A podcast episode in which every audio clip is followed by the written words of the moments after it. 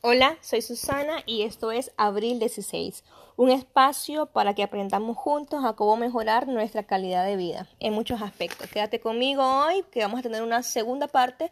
Es un podcast cortito, así que acompáñame.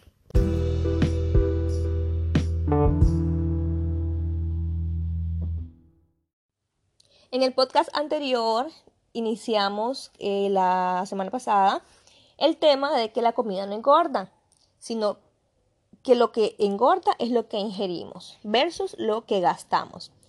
Y que vamos aprendiendo a equilibrar las comidas. Si antes, por ejemplo, comíamos tres cucharadas de arroz, más tajadas, más espaguetis, entonces habría que moderarlo eligiendo uno de tres. Y si querían los tres, entonces podríamos nivelarlo en una sola porción, los tres ingredientes, pero una porción pequeña entre los tres, ¿verdad? Para mí no es lo mejor, para mí que lo mejor es que te quedes con una de las opciones. Pero si estamos comenzando y nos cuesta, pues podemos elegir los tres tipos de carbohidratos, por ejemplo, pero en una porción muy pequeña para que disfrutes de los tres y tengas tu porción equilibrada también, ¿verdad? Te lo que te puede eh, alcanzar en una cucharanada. También comentamos en relación al tipo de ingesta, que es lo que te quiero comentar en esta ocasión porque he visto que hay personas que tienen una gran barriga, una gran protuberancia, protuberancia o protuberancia, corregime por favor, protuberancia creo que es. En la barriga, entonces nosotros los miramos y nos preguntamos, pero ¿por qué ese beisbolista, por ejemplo, eh, hace ejercicio, corre y tiene ese cuerpo? Es como que contradictorio, ¿no? Y no quiero decir con esto que está enfermo, que está malo, que es feo, o sea, Simplemente es, el prejuicio de uno que tiene al ver a una persona deportista con ese tipo de, de cuerpo. Y así hay muchos estilos también, ¿no? Porque no es lo mismo un atleta que come cierta comida a otro atleta que come otro tipo de comida. No es lo mismo un atleta que hace su deporte, su entrenamiento, y come su comida equilibrada, su comida natural, su comida para ese tipo de, eh, de deporte, que ellos ya saben qué tipo de comida es o qué tipo de alimentos o nutrientes es los que les va a ayudar a rendir. Pero también está el otro atleta que, bueno, yo hago ejercicio, así que rienda suelta el corazón y vámonos a comer lo que sea, como sea, o a beber, porque también a veces comemos muy bien, pero las bebidas que ingerimos pues nos afectan mucho nuestro metabolismo. Escuché de un nadador, no quiero decir nombre porque no estoy segura de la fuente, pero escuché una vez que él nadaba cinco horas, esas eran sus prácticas, de tres a cinco horas, y su alimento eran libras de espagueti. Obviamente las gastaba en la nadada. Y qué rico son unos espaguetis a la boloñesa o una lasaña o unos canelones. A mí me fascina, te voy a decir pero hay que ver cómo lo cocinamos, los tipos de, ingredientes que le añadimos. Eh, no, es, lo mismo hacer un espagueti con margarina que hacer un espagueti con aceite de oliva. Hay mucha diferencia entre calorías y calidad de alimento. Pero sí, hay personas que hacen el ejercicio, pero no tienen el cuerpo que uno piensa que deben de tener, porque la alimentación que llevan es un poco inclinada a más al gusto carnal, se podría decir, que a una vida, a un estilo de vida saludable. Y que la comida chatarra es rica, pues hombre, sí. ¿Quién dice que no? Bueno, hay gente que tal vez no le guste. Una, una hamburguesita, una pizza, una, un salchipapa, poniendo como salchipapa, pero he visto que es muy popular sí, sí es rico lo que consumirlo, ¿quién dice que no? Pero también sabemos de que no es tan, tan de buena calidad. Casualmente un día de estos miré un meme, una imagen que decía comida fit versus comida chatarra. Entonces ponían a la chatarra, entre la comida chatarra, una hamburguesa enorme. Y en la comida fit ponían la hamburguesa desmenuzada. O sea, ponían eh, la lechuga y el tomate y la cebolla a un lado, la carne a otro lado, el pan a otro lado y el pan a otro lado. Y que estaban haciendo la ironía, porque esto es chatarra, porque está todo junto, pero porque esto es saludable si está todo separado. hacían esa referencia, que esa era la diferencia. Y hombre, es cierto, vos, vos lo quedas bien, son los mismos ingredientes, pero de manera eh, acumulada o presentada o servida de manera diferente. Y ponía, ¿no? La lechuga, nutrientes, eh, la carne, la proteína, eh, pan, carbohidrato, por ejemplo. Y es muy irónico y tal vez un poco certero. Y yo te voy a decir, la hamburguesa no es mala. Yo considero que la hamburguesa no es un alimento dañino a la salud con pocas cantidades de, nutrientes según cómo la hacemos o los ingredientes con que la sazonamos.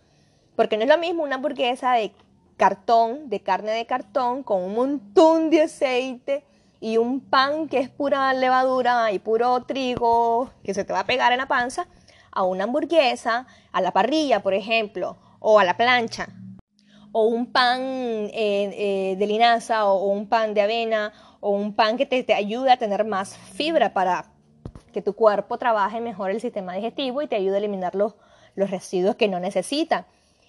Y sobre todas las cosas, las salsas, porque la salsa ketchup y mayonesa que le ponemos a la hamburguesa normal no es lo mismo a una salsa natural o una mayonesa natural. Las calidades de alimentación son muy diferentes. Por eso para mí la hamburguesa es riquísima y también es muy saludable dependiendo de los ingredientes que le ponga. Incluso muchas veces las tortas de, vegetales son fritas en, en, aceite. Entonces, ¿qué tan saludable es esa torta de vegetales si la voy a reempapar de aceite? Entonces, ahí también, sea, el hecho de que sea vegano no quiere decir que sea 100% saludable. ¿Cómo la estás haciendo? Influye mucho. Te lo digo porque sí he visto eh, hamburguesas de hamburguesas, hot dogs y muchas otras milanesas de vegetales, por ejemplo de avena con, con zanahoria y, y, brócoli. Y se fríen en un aceite que nada, la, la tortita en el aceite. Y si son varias tortas, es bastante tiempo ese aceite friendo. Entonces, al final, eh, tenemos, tendríamos que ver esos pequeños detalles de los tipos de ingredientes y tipo de procesamiento o de procesos en el cual cocinamos o comemos o comemos y ver qué es, qué es, qué, qué, no enfocarte en, en que si es chatarra o no, o sea, hay que ver también cómo se hizo. Porque si hay un cartón sandwichero de hamburguesas veganas y esa hamburguesa vegana, como no lleva carne, o vegetariana, como no lleva carne, como la, como la cocinaron. Eh, no sé si me estoy dando a entender en el punto, pero quiero dejarte eso pues muy, muy en la mente para que lo vayas pensando y lo vayas investigando un poquito porque ya me salió un poquito el tema. Porque lo que te quería decir es que como estamos en un proceso de aprendizaje y los antojos siempre están, no es que nunca vas a, volver a comer una hamburguesa o una pizza o, una comida X, que la que llamamos chatarra.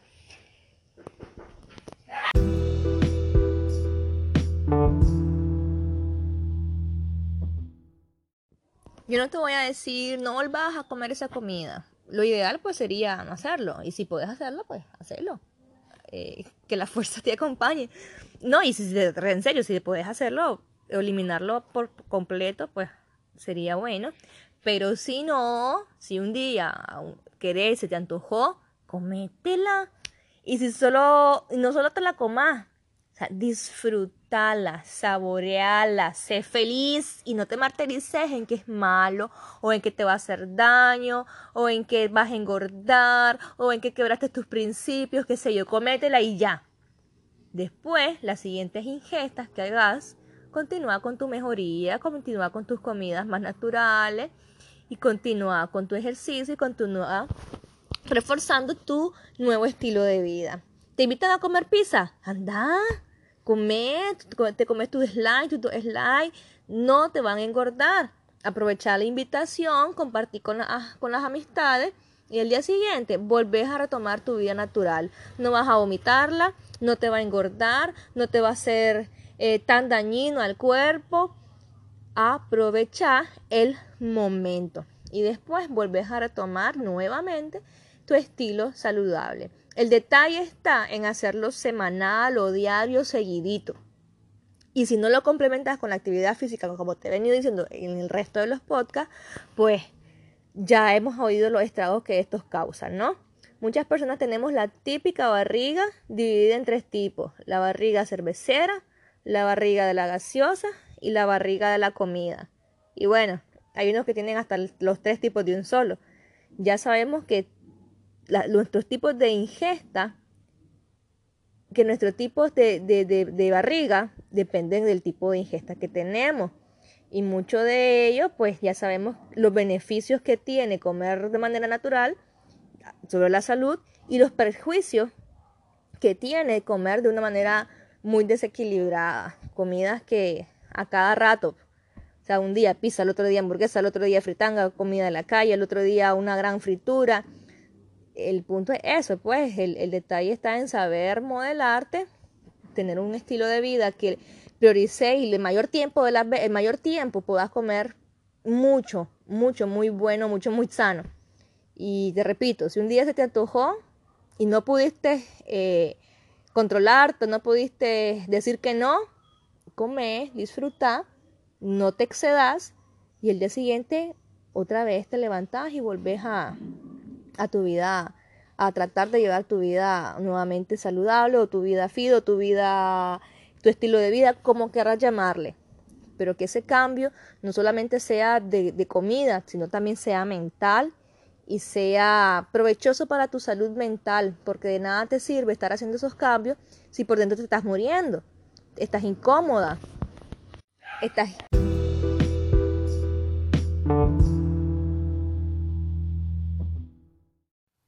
Tal vez estás con la idea de que todo es prohibido, de que todo es malo y de que todo te hace daño y que no vas a poder comer nada. La idea es no darte permiso de rienda suelta para comer lo que sea, como sea y donde sea y con todo lo que sea, sino de, de equilibrarte y que tu mentecita te diga, estás haciendo bien, vas avanzando, tal vez vas lento, pero vas avanzando, vas bien. Eh, la idea también es que, que te quedes con eso en la mente, ¿no? El hecho de que tu paz mental esté conectada con tus cambios de, vida, de salud, con cualquier cambio que tengas actualmente. Al principio puede ser un poco engorroso, al principio puede ser un poco difícil, pero ya te he dicho, nada imposible. Y la piedra se quiebra por la insistencia de la gota, no por la fuerza. Y como siempre te digo, lo importante no es haber caído nunca, sino levantarte cada vez que caigas.